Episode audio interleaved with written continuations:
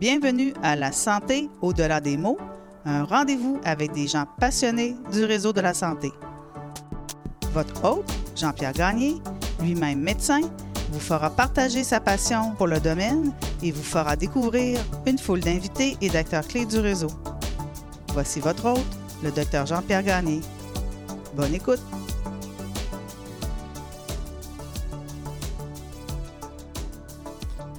Nous sommes de retour avec Dr Félix Pajot, qui est gériatre et éthicien au CHU de Québec, Université Laval. Et je reçois Félix en raison notamment de sa position, euh, somme toute, arrêtée sur euh, l'accès à l'aide médicale à mourir pour les personnes inaptes euh, via donc une directive médicale anticipée.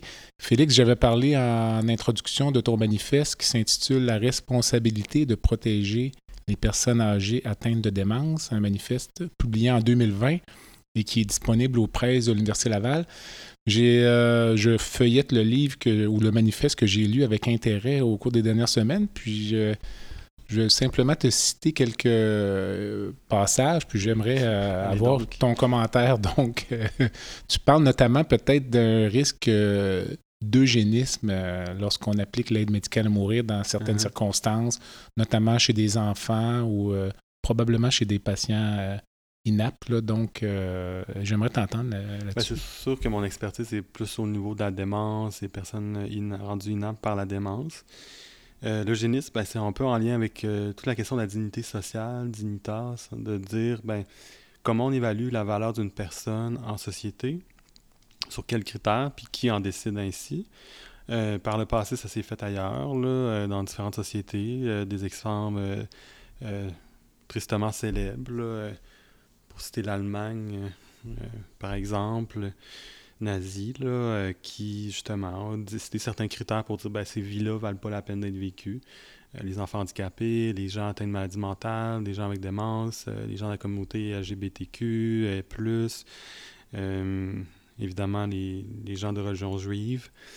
Donc, ces, ces critères-là décidés par la société, ben, c'est ce qu'on appelle de l'eugénisme, effectivement. C'est de dire on, on, sélectionne les meilleurs gènes, eux étant bon ou meilleur, puis le génisme, donc les meilleurs gènes. On choisit selon une génétique ou un, critère euh, relatif à la société.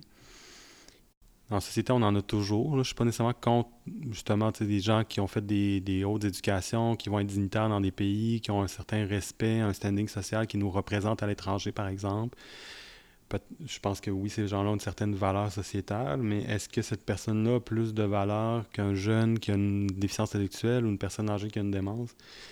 Je pense que non. Je pense que c'est autant, euh, ces trois personnes-là ont autant de valeur, puis le droit de vivre et le droit d'exister dans nos sociétés et d'avoir les soins euh, requis par leurs conditions.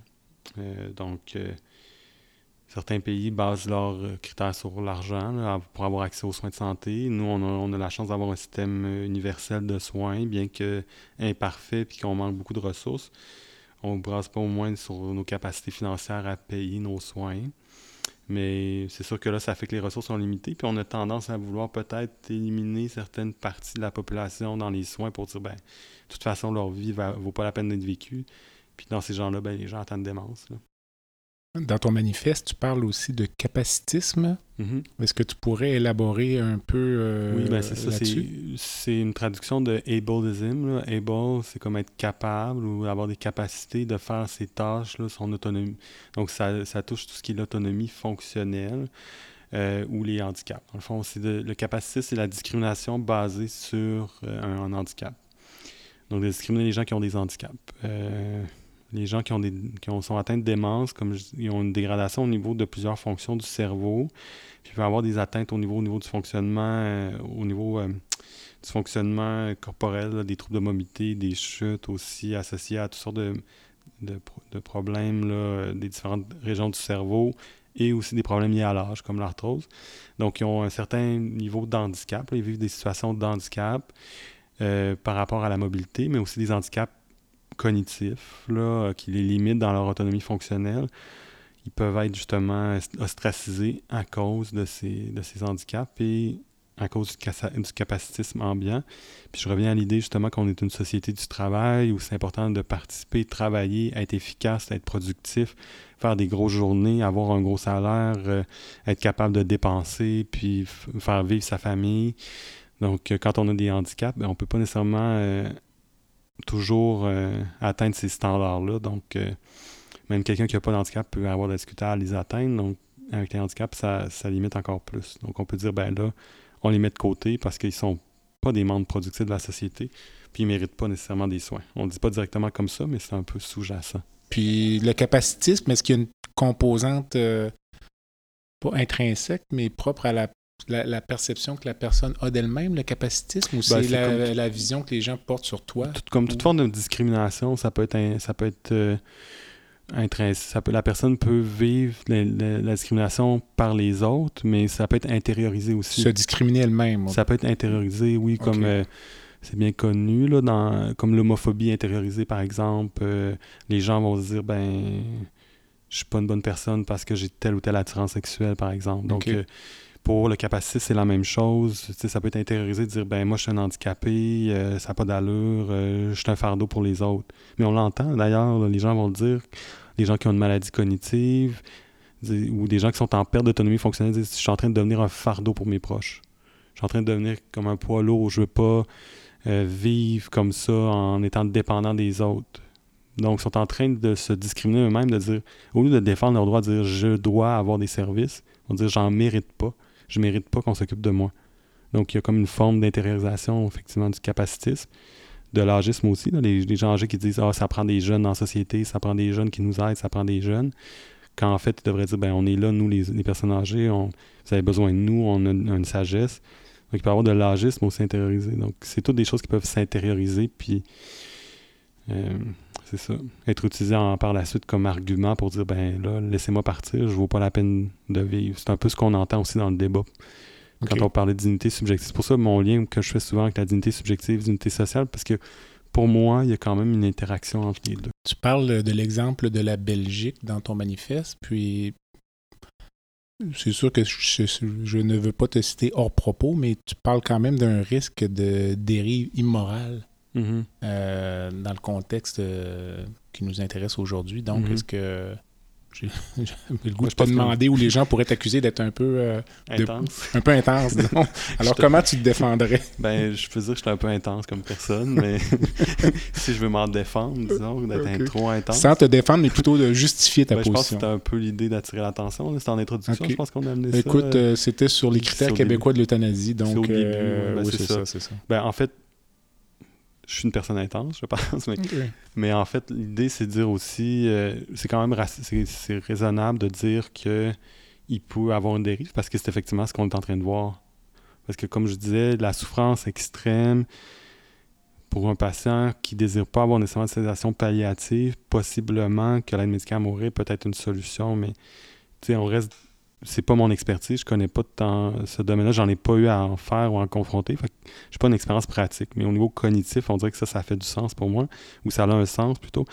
Mais pour une personne qui est inapte, qu'on n'est pas capable d'évaluer sa souffrance, puis qui a dit un peu à l'avance, c'est comme si jamais je suis comme ça, en ayant en tête toutes les notions de capacitisme, d'agisme, c'est là ma limite, puis c'est là la dérive. Fait qu'effectivement, euh, c'est pas si intense que ça, finalement. Non, non, c'est non, c'est correct. Écoute, euh, on est là pour discuter. Euh. Alors, tu amenais un concept intéressant sur euh, l'autonomie, puis peut-être le fait que les personnes euh, atteintes de démence ou qui se projettent dans le futur ont peur de perdre leur autonomie.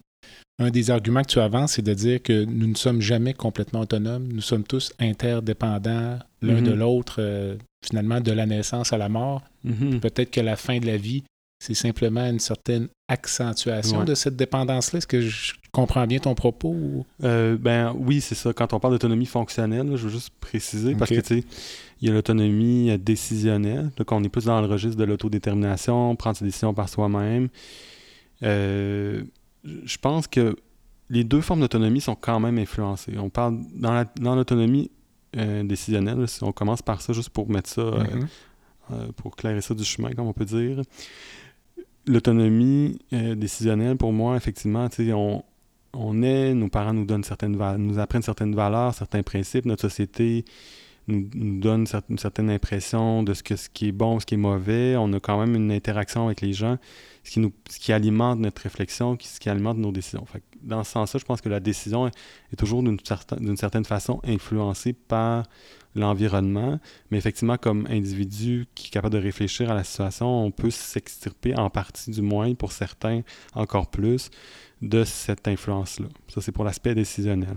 Je ne reviendrai pas sur ça. C'est peut-être un peu complexe pour le propos, mais ce que ce que je voulais dire par l'autonomie fonctionnelle, c'est qu'effectivement, quand on regarde l'être humain, on n'est pas comme des comme d'autres espèces animales où d'abord la gestation est très longue, ensuite, avant qu'un enfant atteigne son autonomie fonctionnelle, pour certains, ça peut être jusqu'à 20, 30 ans.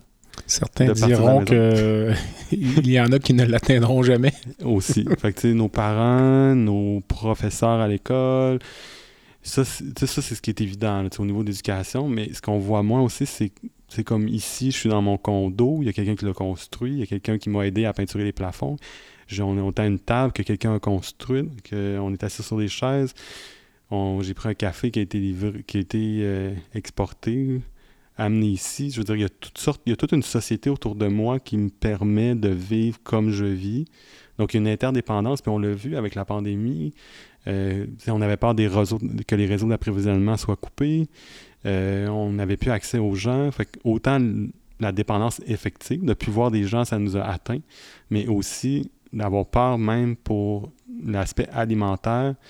Puis euh, c'est pas pour rien qu'il y a des, mouvements d'autosuffisance alimentaire, mais même à ça, c'est des groupes de gens. C'est pas une personne tout seul qui s'en va dans le bois, se partir un champ, puis se faire ses vêtements, puis, puis ça, c'est connu depuis l'Antiquité. Aristote en parlait, l'homme est un animal social. On vit en société.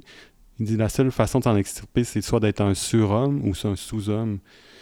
Bon, sous-homme, on s'entendra, ça veut dire probablement pas nécessairement, comme je disais, la dignité est intrinsèque, mais plutôt une créature qui n'est pas un être humain, qui a une forme humaine, mais qui n'est pas un être humain. on pourrait penser à, différents animaux euh, qui vivent euh, qui, à la naissance, par exemple, une, araignée, les œufs sont pondus, l'araignée sort de son œuf, puis elle vit sa vie de façon indépendante.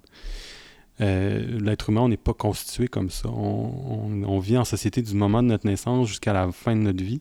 Puis Léon Bourgeois, qui, est un, qui écrit sur la solidarité, notait ça aussi, que la société est composée plus d'êtres humains morts que vivants, au sens où, là on parle dans un micro, mais il y a quelqu'un qui a un jour eu l'idée de transformer des ondes vocales en ondes électriques, de créer ensuite quelqu'un qui a fait un micro, qui a fait du plastique. Je veux dire, c'est infini, l'idée que tout ce qui nous entoure a été créé par d'autres, puis tout ce qui nous entoure est encore maintenu par une communauté humaine. Donc cette indépendance-là fonctionnelle, autarcique, de dire je suis sur mon île déserte, puis du moment de ma naissance au moment de ma mort, je n'ai eu aucun contact avec d'autres êtres humains et j'ai vécu. Un bébé qu'on mettrait sur une île serait mort après, après quelques heures peut-être. Exactement. Hmm. Donc c'est un peu ça l'idée. Tu cites euh, une auteure, Simi Linton, qui écrit nous devons trouver une façon de permettre aux gens avec des invalidités de vivre des vies pleines et dignes sans faire de l'indépendance un prérequis de leur croissance. En quoi cette affirmation-là est-elle en désaccord avec euh, le sujet de notre discussion aujourd'hui? Mais c'est surtout pour lutter contre le capacitisme. En fait, c'est l'idée de lutter contre le, le capacitisme, de dire, ben, cette espèce d'idée-là, de dire je, grandis, je deviens un individu autonome et je, meurs dans une décision autonome, ben, puis si jamais j'arrive à perdre cette autonomie-là, à la fois décisionnelle, mais surtout fonctionnelle, ben là, je deviens un sous-homme, une sous-personne, un sous-humain, puis je, je plus la peine de... Ma vie vaut plus la peine d'être vécue. Donc, ce qu'il a dit, c'est de dire, ben, il faut reconnaître qu'on est dépendant des autres, si je comprends bien son propos, puis qu'on doit reconnaître que, dépendamment des moments dans notre vie, surtout à l'enfance, en moment de maladie, la majorité de nos patients à l'hôpital dépendent de beaucoup de gens, euh, peu importe leur âge. Si je suis en voyage ailleurs dans le monde, je vais dépendre plus des gens qui m'entourent parce que je connais pas le milieu. Quand j'ai commencé mon, ma formation en Suisse, je comprenais rien au système suisse, on m'a aidé. Ou même dans un moment où on est dans un, dans un moment où la démence est très avancée, on a des handicaps physiques et et mentaux ou euh, cognitifs assez avancés, même là, on reste un être humain. Donc, il faut reconnaître que différents moments dans nos vies, on dépend plus ou moins des autres, puis que ça fait partie de la condition humaine de dépendre des autres. Cette espèce d'idée de self-made man indépendant est un mythe qui fait l'affaire de certains. Parce qu'ils peuvent, bon, peut-être c'est mon autre commentaire politique, mais s'enrichir en disant ben, je le mérite, je l'ai fait, j'ai fait tout ce que j'ai fait, personne ne m'a aidé. Quand au final, quand on regarde la situation, il y a beaucoup de gens qui ont participé à cette. Euh, oui, il y a une idée, il y a un leader, il y a quelque chose qui a amené plus loin la, société, mais des fois, c'est pas nécessairement plus loin, c'est un, recul, mais qui a amené la société quelque part. Puis il y a peut-être une récompense associée, mais ça ne veut pas dire que ceux qui font pas ça ou qui méritent pas non plus de vivre. Je, euh, t'écoute parler, puis je pense à, l'ancien président américain qui, se considérait ben, ne, faites, ne, qui, demandez pas. Qui a euh, tout atteint, euh, qui a tout fait dans sa vie. Puis, Ah ouais, ça c'est un autre. Mais est-ce qu'on n'aurait pas. On, dérive un peu, mais est-ce que comme société, on cherche pas quand même à mettre certains êtres humains sur un piédestal? Est-ce qu'on uh-huh. n'y trouve pas une valorisation collective à oui, le fait d'idolâtrer des personnages euh, ben, historiques ou autres ou, euh? ben, Je pense que ça sert à un certain, une certaine narrative. Là, que c'est, ce qu'on parle, narrative, dans le fond, l'histoire, ça, ça, ça, sert certains buts aussi là, de, de valoriser certaines personnes dans la société. Chaque société le fait, puis chaque société le fait pour différentes personnes. Je suis pas en train de dire que c'est mauvais. Je pense qu'il y a un aspect culturel qui est intéressant. Puis c'est valide, c'est tout à fait valide de, de valoriser certaines choses dépendamment des sociétés, ce qu'on appelle la culture. Mais je pense pas que ça vaut la. Je pense pas que c'est plus fort que la dignité intrinsèque. Parce qu'en fait, c'est ce qui fait qu'on respecte les autres cultures, puis ce qui fait qu'on respecte les autres personnes, c'est qu'on leur attribue une valeur, on leur dit oui, oui, tu as ce droit-là de, de, de, vivre comme tu l'entends. Euh, mais c'est ça, ce droit-là te permet pas de dire, ben, t'as plus de valeur, puis là, tu as le droit de dire que tu veux qu'on t'élimine parce que tu plus de valeur. Fait que c'est un peu ça le, risque quand on pousse un peu trop loin l'autonomie, puis qu'on oublie d'où ça vient. Selon moi, là. Selon ma réflexion, en fait, là. Notre réflexion dans le manifeste aussi? Euh, tu écris euh, vers la fin du manifeste La force créée par l'ouverture à l'autre nous rapproche d'une vérité plus grande, de relations plus véritables et d'une vie empreinte d'une authenticité nouvelle. Tu poursuis en disant Le soignant accède à une connaissance de soi approfondie en aidant une personne vulnérable. Mm-hmm. Euh, pour avoir discuté avec des gens qui administrent l'aide médicale à mourir, ces gens-là considèrent que c'est également une forme ou une occasion de croissance personnelle? Ben, ça peut paraître paradoxal. Donc, de, de ben, retrouver pas une satisfaction, mais le sentiment du devoir accompli en défendant deux positions un peu différentes. Ou... Euh? Ben, en fait, euh, je trouve ça intéressant, cette perspective-là. Puis c'est une, de mes, une de mes intentions futures de faire une étude des gens qui administrent souvent l'aide médicale à mourir pour comprendre cette perspective-là. Parce qu'honnêtement, je la comprends difficilement. Là, comme être humain de à plusieurs reprises. Mais peut-être si le patient est extrêmement souffrant, puis par empathie, on veut éviter aussi une sédation que Ce qu'un collègue m'a dit, il m'a parlé même du, du, regard de gratitude du patient, tu sais, au, c'est quelque chose, au dernier moment. Tu mm. euh, alors... Euh, ben, honnêtement, j'ai comme une incompréhension par rapport à cette, cette vision-là de dire, je suis en train de mettre fin au jour de quelqu'un, puis ça me rend heureux c'est comme un peu mon. J'ai quand même un certain malaise par rapport à ça, mais peut-être que je connais pas assez. Puis je pense qu'effectivement, comme je disais un peu plus tôt, si la personne le demande de façon autonome puis euh, bien sentie, pas nécessairement réfléchie, parce qu'effectivement, l'aspect rationnel n'est pas toujours là à 100%, mais l'aspect senti est important aussi, puis que la souffrance est intolérable, puis qu'on n'a pas d'autres moyens, soit la médicale à mourir ou la sédation palliative, peut-être que je comprends qu'il y a une certaine satisfaction. Le problème que je vois par rapport à la personne qui a une démence, c'est qu'elle ne pourra pas vraiment nous dire. Peut-être qu'elle va lutter contre les soins aussi quand on est en train de faire l'injection, qui va. Nos patients en gériatrie souvent n'aiment pas se faire euh, faire des traitements ou être manipulés. Donc, des piqûres. Des, piqûres, des injections, des infiltrations. Des... Donc, ça, c'est mon, mon, premier malaise. L'autre malaise aussi, c'est que la personne n'est pas tout à fait consciente de ce qui arrive à 100% parce qu'elle est rendue inapte. Donc, ce regard-là, ce risque de pas être là. Fait que j'ai un autre malaise ici. Euh, puis c'est ça, c'est la conception du soin. C'est quand même un soin particulier. Là. Je, je pense que de définir ça comme un soin, ça a été une, pour moi une erreur conceptuelle, dans le sens où habituellement un soin c'est pour maintenir la santé. Dans la mort, la personne est par définition au plus extrême de la maladie. Parce que le, finir d'une maladie, euh, c'est la mort. Donc, on n'est pas en train de traiter une maladie. Peut-être qu'on traite une souffrance, mais pour la personne qui a une démence encore là, quelle souffrance, la souffrance de qui? Cette vision-là capacitiste, cette vision sociétale. Donc, on traite un peu une souffrance sociale projetée dans l'avenir par la personne qui se voyait perdre des, capacités. Donc, on traite la personne qui est même plus là il y a plusieurs malaises autour de ça. De toute évidence. Pour moi. Vers la fin de ton manifeste, puis en guise de conclusion, avant de passer euh, mhm. à la commission parlementaire à laquelle euh, tu as participé. je ne sais pas si je peux revenir. Vas-y, bien sûr, bien sûr. Parce qu'effectivement, à la fin, c'est toute, la, toute la, réflexion aussi de Galfias là, qui, qui, influence beaucoup cette, euh, cette partie-là du texte, c'est-à-dire, dans son texte, amour et fragilité, c'est de reconnaître bon, la fragilité intrinsèque de l'être humain, nos interdépendances, puis, comment on fait pour acquérir l'interdépendance? C'est en reconnaissant notre propre, nos propres limites. Oui, des gens ont des incapacités physiques, des incapacités cognitives, mais nous, on peut avoir des incapacités euh, éthiques, relationnelles, des morales, euh, langagières, un malaise à rentrer en relation. Puis les gens avec qui on travaille, donc les patients qui sont devant nous, qui ont des grandes faiblesses dans certaines sphères, mais des forces dans d'autres, si on reconnaît ces forces-là, ben, on est capable d'apprendre, de, gagner la relation. Puis ça demande, elle appelle ça de l'amour. C'est sûr que l'amour en médecine, c'est peut-être un terme un peu fort. On parlerait peut-être plus d'empathie ou de compassion. Je pense qu'il pourrait se traduire plus facilement dans le domaine médical. Mais si on a l'empathie, de la compassion pour l'autre et pour soi, c'est là qu'on gagne la relation. Puis on se reconnaît comme fragile. Puis on, on, nie que notre mort va être, va être difficile pour nous, pas pour nous nécessairement, mais pour les autres qui nous entourent que la personne qui est devant nous, sa mort va être difficile pour nous et pour les autres qui l'entourent.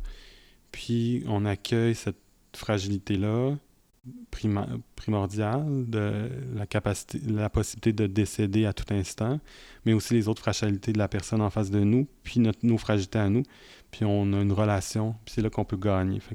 je trouve qu'il y a quand même une, force importante du texte de Galfias pour mettre en lumière justement l'importance de se reconnaître comme individu interdépendant des autres, pas tout puissant, mortel, pour dire ben là, je suis devant mon semblable, je le soigne, mais cette personne aussi m'amène beaucoup dans le soin que je donne.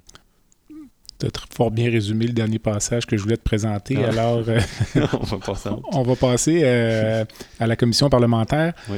Euh, tu voulais m'entretenir notamment des risques de conflit d'intérêts euh, liés euh, à l'élargissement des critères d'accès à l'aide médicale à mourir. Oui, ben c'est sûr que là, ma réflexion a évolué euh, depuis le manifeste. Puis je pense que c'est important de faire valoir cet aspect-là. dans le manifeste, c'est déjà mentionné. La médecine, pour ce que ça a de bon, euh, la majorité des gens nous pensent un peu tout puissant, c'est-à-dire où la médecine moderne a un des auras de toute puissance, c'est-à-dire on est capable de guérir plusieurs cancers, on est capable de guérir plusieurs maladies. Les maladies infectieuses en général sont pas mal toutes traitables, la majorité du temps, mais pas tout le temps, mais quand même, là, il y a beaucoup d'avancées qui ont été faites avec les vaccins, avec aussi les, mesures sanitaires, euh, la médecine sociale et préventive, euh, médecine, la santé publique. Donc la médecine, oui, a fait beaucoup d'avancées, a réalisé beaucoup de grandes choses, mais cette aura toute puissance sonne mauvais que elle donne l'impression que si on est arrivé aux limites des traitements actuels, ben il n'y a plus rien d'autre à faire que d'amener la mort. Ça, c'est un aspect. Ensuite, la toute-puissance de la médecine, puis aussi la bienveillance qu'on porte aux médecins. Tout ça de bon qu'on pense qu'un médecin prend toujours la bonne décision pour le patient avec la plus grande ouverture et compassion possible. Malgré qu'en réalité, malheureusement, on est quand même des êtres humains, on a des toutes sortes d'obligations en pratique, c'est-à-dire de voir le plus de patients possible, d'hospitaliser le moins longtemps possible les patients, d'utiliser le moins possible de lits à l'hôpital, d'aller le plus rapidement possible. Donc, de vider l'urgence rapidement aussi. Donc, il y a toutes sortes d'obligations cliniques qui font qu'on n'a pas toujours nécessairement l'intérêt du patient central dans notre décision, pour plusieurs raisons que je viens de mentionner. Puis aussi, ça, c'est un, aspect qui peut entraîner des conflits d'intérêts. Donc, un médecin qui euh, se dit, ben le patient a signé son document, euh, il est d'accord pour l'aide médicale à mourir. Est-ce qu'il est très souffrant? Peut-être, j'ai besoin d'un lit. OK, on va faire l'aide médicale à mourir. C'est un risque quand même, euh, surtout si on se met dans une perspective pratico-pratique de dire, ben là, on a un patient qui bloque un lit, on a un soin, on le fait, patient, patient est sorti, on a un lit. Mais c'est oublier toutes les autres limitations plus éthiques mais il y a quand même ce risque-là de conflit d'intérêt pour l'équipe soignante, l'équipe médicale, les gestionnaires qui pourraient mettre la pression pour libérer des lits. Pas pour, mal faire, pour avoir des soins pour d'autres patients, mais quand même, il y a un risque de dérive à ce moment-là ou un risque de conflit d'intérêt évident, en tout cas au moins apparent. Ça, c'est pour l'aspect de l'équipe traitante, mais pour l'aspect de l'équipe, l'aspect de la famille, une famille, c'est quand même vous avez tous des familles. Euh, c'est des dynamiques pas nécessairement simples. Il y a des conflits, des conflits euh, tacites, des conflits ouverts, euh, beaucoup d'entente, beaucoup d'amour, mais c'est des dynamiques complexes. Puis il y a aussi des fois des intérêts financiers, des parents vieillissants, des enfants moins bien intentionnés, des relations qui ne sont pas très belles, très harmonieuses au long cours, qui peut amener aussi des conflits d'intérêts, au sens où la personne qui a signé ce que j'appelle un chèque en blanc, qui a dit oui, si j'arrive là, c'est fini, vous, pouvez faire les médicaments à mourir, ben peut-être des gens vont dire, des familles vont pousser pour dire ben là, c'est signé, les documents sont officiels, puis on pense que c'est ça qu'il faut. Ça, c'est la question du consentement substitué. Puis l'équipe médicale qui a besoin de lui va dire ben oui, c'est bien correct. Hein, on a besoin. C'est bien correct qu'il a signé, il a signé. En ayant en tête que oui, euh, il y a des besoins de, de lit ou des besoins euh, plus administratifs ou clinico-administratifs.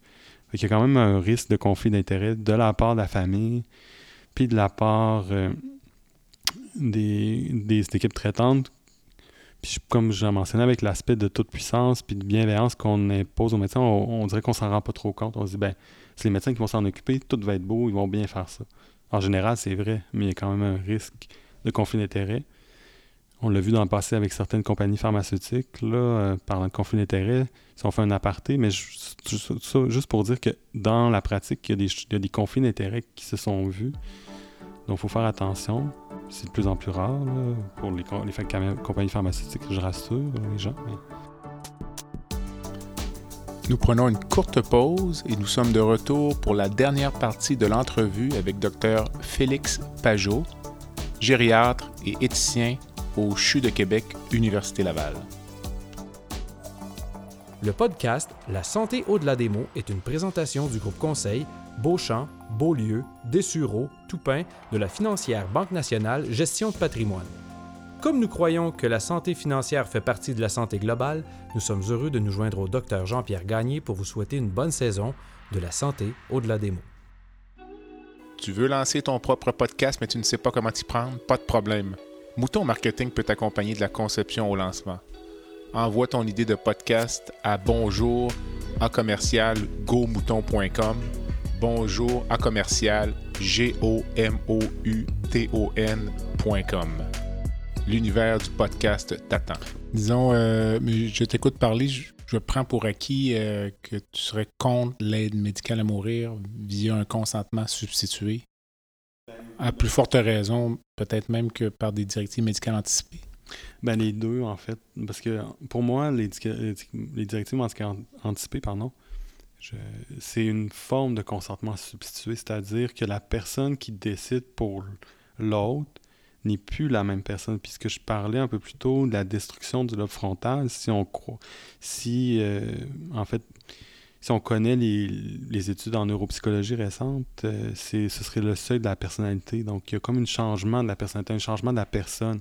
Puis les familles nous le disent, je reconnais plus mon proche. Donc, il y a comme un changement de personnalité, il y a un changement de personne. Puis là, c'est une personne antérieure qui décide, en n'ayant pas les, données actuelles, euh, sur la personne. Donc, il y a un consentement substitué par directive médicale anticipée c'est-à-dire, quand je parle de consentement substitué, là, ça irait même. Euh, pour la famille. La façon dont je le comprends, c'est même un petit peu plus loin, là, où on aurait un patient inapte qui n'a jamais manifesté Mm. le désir d'avoir recours à Mm. l'aide médicale à mourir et qui se retrouverait dans une condition telle que une personne habilitée à, con- à consentir, puis ça, le Code civil décrit très bien qui peut consentir. Oui, oui. Donc, un proche parent, un enfant dirait, écoutez, Personne d'intérêt, je pense que mon, mon père, un exactement, mon, ça peut être n'importe qui. là, donc, en- euh, un- moi, mon père, de discussions qu'on en avait eues, euh, je pense que ce serait mieux pour lui. Là, euh, Ben, c'est ça. Dans le fond, je suis contre, euh, je l'aspect du consentement substitué. Juste, ben, bon, disons que les légistes puis le, gouvernement font des lois qui sont euh, plus restrictives puis que ce serait seulement la famille, les proches euh, qui connaissent bien la personne qui aurait le droit de consentir. Parce que actuellement, même un voisin peut donner un consentement substitué s'il a un intérêt suffisant.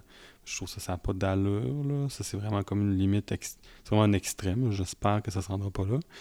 Mais disons, dans un cas moins extrême où ce serait la famille, ben même ça, comme je disais, il y a quand même des conflits d'intérêts. Puis, le consentement substitué, c'est. On évalue à peu près comment ça va. Puis, même si c'est bien expliqué, puis c'est clair, il y a quand même une limite dans l'évaluation de la souffrance, puis dans comment on peut l'expliquer aux familles que notre évaluation n'est pas parfaite.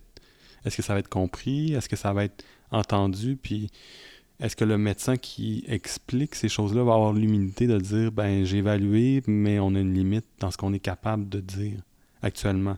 L'état de la science n'est pas assez avancé dans les soins gériatriques pour dire cette personne qui est devant moi, qui a une démence avancée, est en souffrance physique intolérable ou psychologique intolérable. Actuellement, on va par essai-erreur, on donne quelques médicaments, on revient en arrière, on essaie. Mais jusqu'à maintenant, il n'y a pas nécessairement d'études si fiables pour évaluer la, la douleur ou la, souffrance psychologique, et encore moins la souffrance existentielle, qui est un niveau de complexité beaucoup plus grand.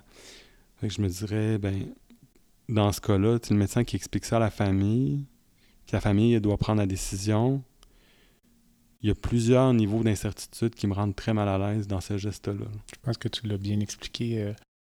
Euh, les travaux de la commission qui sont en cours traitent donc euh, de l'accès à l'aide médicale à mourir chez les patients inaptes, les patients et les patientes, mais parlent également de, l'accès à l'aide médicale à mourir pour les problèmes de santé mentale.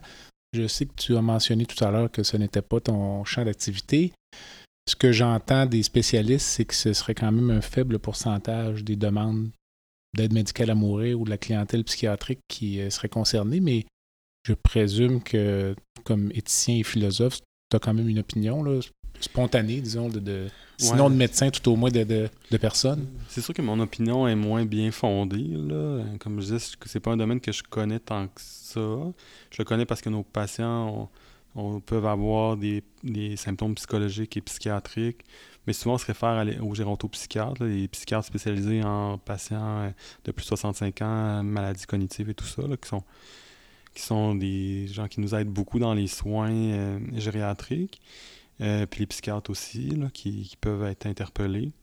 Ce que j'en comprends, c'est que la maladie psychiatrique n'est pas nécessairement si facile à évaluer que ça non plus, qu'il y a une réversibilité souvent sous-estimée. Euh, mais ça, c'est des gens avec qui j'ai discuté, puis justement dans le cadre de la commission, du projet de loi qui avait été révisé par le Sénat, on a fait un- une présentation à la suite de ça aussi avec des, des psychiatres.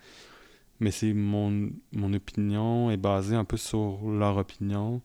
Puis j'ai pas nécessairement écouté tant que ça le revers de la médaille. Fait que j'avoue que mon, mon- Mais ce que j'en comprends, c'est qu'il y aurait une réversibilité, puis qu'on.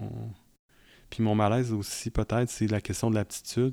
Parce que justement, dans le critère de la Nouvelle-Écosse qu'on utilise souvent, il y a la question est-ce que la maladie influence la décision? Puis j'ai de la misère à comprendre comment une maladie psychiatrique ne peut pas influencer la décision de vouloir mourir. Il faudrait euh, techniquement.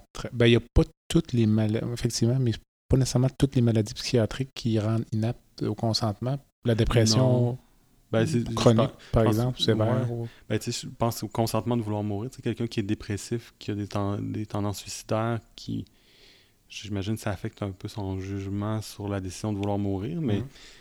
Mais je j'en- crois comprendre que les spécialistes font la différence entre le dépressif, le, la personne, euh, la, pardon, la personne dépressive, suicidaire en phase aiguë, Mhm. et la personne victime d'une dépression chronique Mhm. dont elle ne peut s'extirper par tous les mécanismes envisageables, euh, Ouais, ce qui en, vient à- là. qui en- qui en vient à, à À vouloir souffrir mourir. tellement que- qu'elle euh, désire la mort. Il semble y avoir une petite nuance. Ouais, ouais, c'est ça. Je, ben, c'est ça. C'est, cette nuance-là que je connais pas assez pour ça. pouvoir m'exprimer avec. euh, Cela étant dit, euh. Madame Suzanne Newton de Sherbrooke, elle avait suggéré qu'on devrait peut-être, pour les patients atteints de maladies psychiatriques comme la schizophrénie notamment, c'est lors de leur euh, période d'aptitude, leur faire signer un consentement aux soins obligatoire en période d'inaptitude. Qui est donc, autrement dit, le patient, parce que pour éviter le syndrome des portes tournantes des patients euh, psychiatriques qui arrêtent leurs médicaments, qui se détériorent, puis qu'on doit aller devant le tribunal pour les faire traiter, cette espèce de cercle. ben, Donc, c'est un concept intéressant. Ben, je trouve ça intéressant, oui, mais ça reste dans l'idée de bienfaisance, de vouloir aider le patient quand il est à son pire pour le traiter. Puis ça revient à l'idée, est-ce que l'aide médicale à mourir est vraiment un soin? Puis je pense que c'est ce concept-là. Oui, si on l'inclut dans un soin, ça pourrait aller, mais dans- pour moi, j'ai la misère à me dire que c'est un soin. C'est pas un soin, c'est un aveu de, de ne plus avoir de soins. Mais on le traite comme un soin comme les autres, mais c'est plutôt dire on n'est plus, on capable de rien faire d'autre. Donc, puis c'est pour ça encore là que je parlais de souffrance physique hein, puis psychologique, je ne sais pas assez, mais Mm. physique, intolérable. Parce que là, effectivement, si on n'a plus rien d'autre qu'on peut faire, je pense qu'effectivement, ça pourrait être justifié, mais en démence, on a plein de choses qu'on peut faire, puis on n'est même pas sûr du résultat quand on l'évalue à part après. Je me dis, c'est pas un. c'est- je pense que c'est sur le concept même du soin. Je pense que ça a été, ça a été l'erreur première de dire que c'est un soin comme les autres. Peut-être que c'était plus facile au niveau perspective légale d'inclure ça comme un soin pour que ça soit plus du domaine de la santé que du domaine euh, juridique. Mais Cela étant dit, je, Mm. je pense qu'il y a. euh, certains diront c'est un soin comme les autres, mais dans les faits, il y a plusieurs mesures de sauvegarde dans la loi qui font que ce n'est pas un soin tout à fait comme les autres. Donc, on n'a Mm. pas accès au consentement substitué, on n'a pas accès aux directives médicales anticipées. Euh, il y a la notion du consentement euh, répété là, qui a été euh, retiré dans certaines circonstances. On a, il, y a comme, il, il persiste un malaise, je pense, même pour les ardents défenseurs. à- Ouais, ben, intuitivement, je pense que les gens se rendent compte que pas a tout à fait pareil. comme ça, Ouais. là, mais que c'est peut-être pas le me- la meilleure façon. C'est c'est une mesure définitive de termination d'une maladie ou d'une souffrance. Euh, C'est pas un soin pour guérir, puis c'est pas un soin pour traiter, parce que théoriquement, le patient est encore vivant après son soin. Pour tous les autres soins, là. Si on donne des antibiotiques pour traiter une infection, c'est pour que le patient s'en sorte. Si on donne des, des opiacés pour que le patient ait moins mal en soins palliatifs, c'est pour qu'il reste en vie sans douleur. Fait que le soin en général, euh, soit facilite, aide la vie ou la maintient, mais là c'est l'inverse, c'est dire on n'est plus capable de rien faire, donc on va faire ça. Pour moi, c'est pas un soin en tant que tel. Les gens qui, c'est euh, les gens qui défendent la position euh, diamétralement opposée euh, à la tienne Mhm, sont quand même des personnes sensées, mhm, intelligentes, mhm, éduquées. Alors, selon toi, quel est le raisonnement qui les Ouais. amène à avoir une approche complètement différente, Oui, non, sans juger de la, de- de- la personne De leur intelligence, ça. Ou de leur... leur motivation exactement. Exact- personnelle. exactement. Ben, c'est l'exercice qu'on fait toujours en philosophie ou en éthique, de- de- d'analyser la perspective opposée pour essayer de, de faire valoir notre perspective, ou au moins de répondre aux critiques, euh, soit avant qu'elles soient faites ou après. Ce que j'en comprends, puis ça, c'est beaucoup, effectivement, la peur de se retrouver dans une situation où on n'a pas le contrôle, où on est dépendant des autres, puis où on, peut être devenir un fardeau pour les proches. Ça, pour moi, c'est une forme de capacitisme intériorisé. Puis c'est pas méchamment, je pense que les gens font ça. Il y a quand même une influence, puis comme on l'a dit plus tôt, il y a un consensus social. Tout le monde s'entend pour dire qu'une personne âgée avec une... Pas tout le monde, mais une majorité de gens s'entend pour dire qu'une personne âgée avec une démence devrait mourir. Mais moi, je me dis non, on devrait s'en occuper, se les soigner. C'est ce que je fais, justement. Ces gens-là qui ont peur, j'ai l'impression que c'est un peu ça qui teinte leur, leur jugement, c'est-à-dire la crainte un peu le capacitisme, la vision de la dignité sociale plutôt que la dignité intrinsèque. Puis, euh, pour ceux qui vivent la situation, qui veulent avoir ce soin-là pour eux, puis pour ceux qui défendent ce soin-là pour les autres, soit on parle d'empathie, de vouloir diminuer les souffrances, mais je pense que leur erreur, c'est de voir que c'est la seule façon de, de, soulager les souffrances puis de les traiter ou de les amoindrir. Donc, ces personnes-là se pensent, se projettent elles-mêmes dans cette situation-là, dans, dans des cas? Ou toi, est-ce que toi aussi, également, tu te projettes dans cette situation-là pour, ben, comme pour je euh, défendre tes positions, ben, pour euh, les apprécier? Ben, comme je disais... en parlé tout à l'heure un peu. Oui, je m'excuse. Ouais, c'est ça. Comme Ouais. je disais un peu plus tôt, euh, moi, si je me rends à cette étape-là où j'ai une démence et je suis dépendant, je, je m'attends à ce que les gens s'occupent de moi. Mm. Je pense que je mérite comme être humain qu'on s'occupe de moi si j'ai une dépendance. Puis c'est. Puis là, les gens font disent Oh, je veux faire valoir mes droits de me déterminer. Moi, je dis non, je veux faire valoir mes droits de me faire soigner comme être humain à part entière. Puis c'est ce que je fais avec mes patients, puis c'est ce que j'essaie de faire avec les démarches. Puis c'est que, comme je dis, ce que je fais en ce moment, c'est pour pré- prévoir mon avenir comme, comme personne âgée. Il y a des gens qui investissent dans, dans leur retraite. Moi, j'investis dans les soins gériatriques parce qu'un jour, j'espère me rendre là. Pour, puis d'avoir des soins si je me rends là. C'est pas certain que je vais avoir une démence. Mais si je me rends là, d'avoir au moins des soins puis un système qui va me traiter comme il faut. Ça, c'est ma partie très moi individuelle, mais Ouais. aussi comme médecin, je vois des gens tous les jours qui n'ont pas les services qu'ils devraient recevoir parce qu'ils sont considérés comme des citoyens de second rang, parce qu'ils ont une démence, parce qu'ils ont des handicaps, parce qu'ils sont âgés. Puis c'est pas méchant, c'est pas les gens qui disent Ah, regarde le vieux dément, on s'en occupe pas. C'est plus comme Ah, ben, on a d'autres choses à faire, d'autres ressources ailleurs. Ah, ces gens-là, tu sais, on devrait peut-être mettre les ressources ailleurs. C'est plus teinté que clairement, explicitement dit.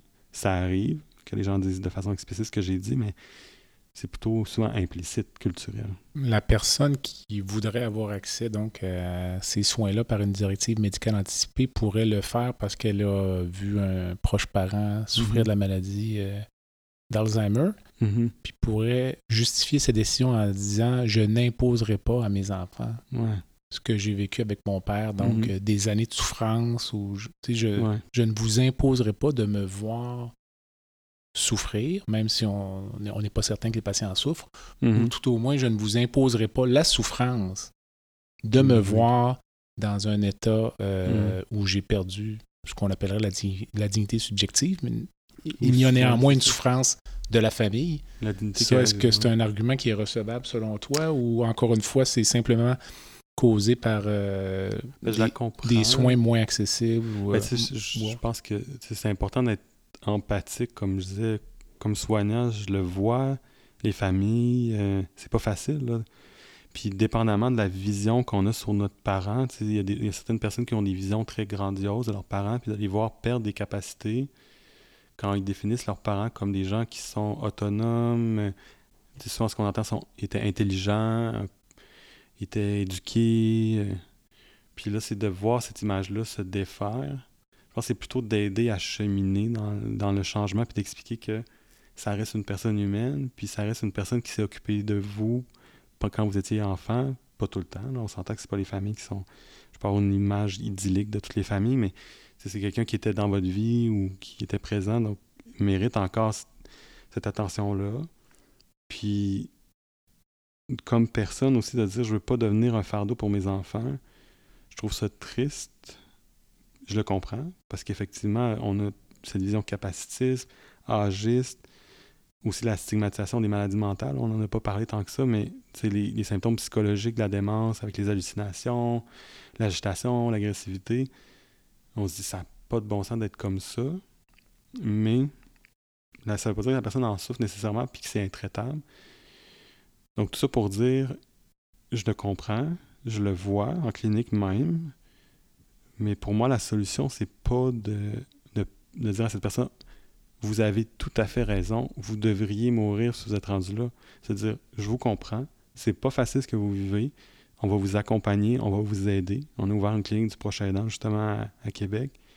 On va mettre des ressources pour vous, des psychologues, des, des conseillers spirituels, des médecins, même si c'est nécessaire, pour vous accompagner dans ce processus-là de la mort qui et du, déclin cognitif, qui n'est pas facile. Vous enlevez la lourdeur, d'arrêter de sentir le fardeau. Puis c'est des dynamiques. Il y a des enfants aussi qui s'épuisent à vouloir s'occuper de leurs parents quand il y a d'autres ressources qui peuvent le faire aussi bien qu'eux. Il peut avoir des, certaines tendances anxieuses à vouloir faire plus que ce qui est nécessaire aussi. Fait que c'est assez complexe, ça, pour l'aspect proche aidance. Puis l'aspect de moi me voir perdre des capacités devant mes enfants. Mais ben, je pense que c'est une bonne chose d'apprendre à ses enfants de s'occuper de gens qui ont des handicaps, des maladies mentales, puis qui sont âgés, plutôt que de dire, ben effectivement, ces personnes-là ne valent pas. Puis si moi je deviens cette personne-là, éliminez-moi au lieu de vous occuper de moi c'est très difficile, ça va toucher des cordes très sensibles, puis je le sais en disant ça, parce que c'est souvent très ancré de dire je suis la personne responsable, la famille, je dois m'occuper des autres, je dois être celle qui fait tout pour les autres. Donc, moindrement que quelqu'un fait quelque chose pour moi, c'est intolérable. Puis, on parle de la charge mentale beaucoup mm-hmm. récemment. Ben, surtout les femmes ou les gens qui portent cette charge mentale-là, d'accepter que c'est d'autres qui vont la porter pour elle. Je dis elle parce que souvent les femmes. C'est difficile parce que c'est comme s'ils abandonnaient quelque chose qui les représente, cette partie-là. Fait que, je suis pas un expert, je suis pas un expert des théories féministes, mais en tout cas, ce que j'en connais me semble, je me dis, plutôt que dire si on arrive là, je suis un fardeau, arrêtez de vous occuper de moi, c'est dire non, je suis une personne, occupez-vous de moi. Puis on va vous mettre, on va, on va travailler pour les ressources. Travailler dans ce sens-là plutôt que travailler mhm. dans l'élimination des gens qui ont ces problèmes-là. Même si je comprends d'où ça vient, là, mais je suis pas prêt à le cautionner, même si je le comprends. En conclusion, euh, même si on déborde un peu le, sujet de notre entretien, mais j'ai la bonne personne devant moi, je te demanderai ton opinion. L'aide médicale à mourir, chez les euh, mineurs aptes, hmm. disons, là, à partir de 14 ou 16 ans. on pourrait en débattre de l'âge, mais le concept de l'aide médicale à mourir chez le mineur. J'avoue que je sais pas quelle population. Ce que j'ai compris, c'est des gens qui ont des déficiences intellectuelles. Non, non, euh, vraiment dans un contexte euh, de soins physiques, oncologie notamment, par exemple. Oui, c'est ça. Donc, comment tu verrais ça, toi, un enfant de 16 ans qui a une leucémie en phase terminale ou un sarcome, qui demanderait l'aide, un sarcome, disons, ça pourrait être un bon exemple, des souffrances physiques, puis qui demanderait l'aide médicale à mourir. Est-ce que... Tantôt, je disais que j'étais pas très bon en psychiatrie, la pédiatrie, c'est encore plus lourd. mais je dirais, je pense qu'il y a quand même une certaine limite aussi. Ben, si tu n'as pas d'opinion, je veux pas te, Je veux pas dire n'importe quoi, honnêtement. Je pense que je de me mettre dans l'eau chaude parce que dire quelque chose Mais à date, ça a bien été, donc. ben, surtout pour les auditeurs, je pense que ça ne serait pas les aider d'entendre mon opinion. Excellent, excellent.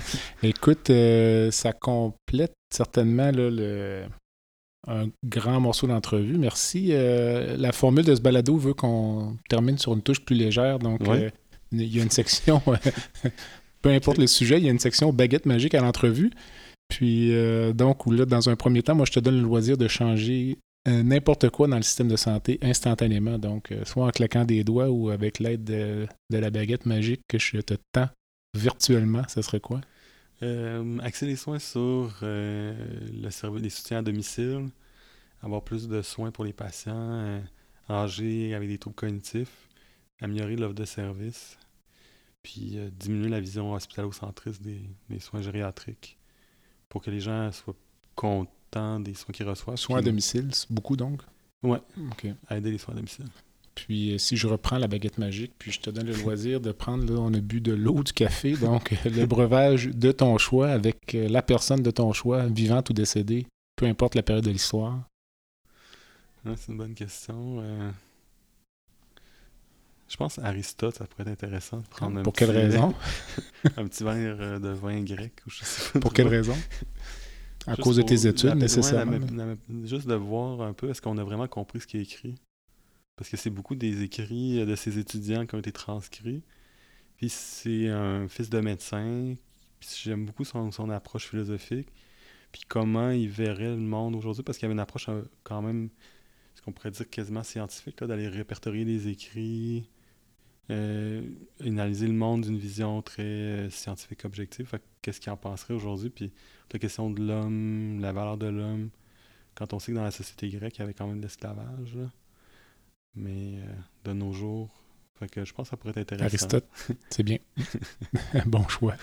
As-tu une cause qui te tient à cœur, une fondation, un organisme? C'est sûr que les sociétés Alzheimer, les sociétés Alzheimer Canada, Québec, c'est des organismes assez aidants ça c'est pas juste pour les, maladies d'Alzheimer, c'est pour toutes les démences. Là. Euh, comme on dit, la maladie d'Alzheimer étant plus fréquente, c'est le nom qu'ils ont pris au début. Puis euh, il y a plusieurs activités, groupes de support pour les proches aidants, groupes de discussion, éducation, psychoéducation sur les démences, euh, aide pour les proches, ressources. Fait que c'est un super organisme. La maladie d'Alzheimer. La maladie d'Alzheimer et toute démence. Toute démence associée. Ouais. Alors, merci beaucoup. C'est déjà. Euh, donc là, on approche vraiment de la fin. Donc, euh, en quelques phrases, peut-être euh, une dernière pensée ou par rapport au sujet d'aujourd'hui. Là, je pense que je dirais, j'espère que les gens vont reconnaître la valeur de tous les êtres humains, peu importe leur incapacité, handicap, troubles cognitifs, maladie mentale. Je pense que dans nos sociétés, on, on le reconnaît de plus en plus, mais il y a encore quelques, un peu de travail à faire. Merci. Alors, ceci conclut mon entretien avec euh, Dr. Félix Pajot, gériatre et éthicien au CHU de Québec, Université Laval. Cet entretien fait partie d'une série sur l'aide médicale à mourir que je vous invite à écouter.